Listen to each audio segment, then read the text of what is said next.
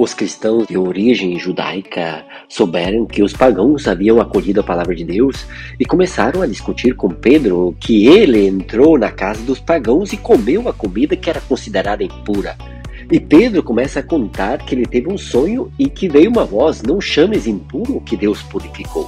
Pedro é a igreja em saída, ele está mostrando à comunidade e a nós que nós precisamos sair de nós mesmos, sair das nossas carências culturais, sair da nossa desconexão religiosa do espírito, porque nem sempre uma pessoa que pratica uma religião é rica espiritualmente.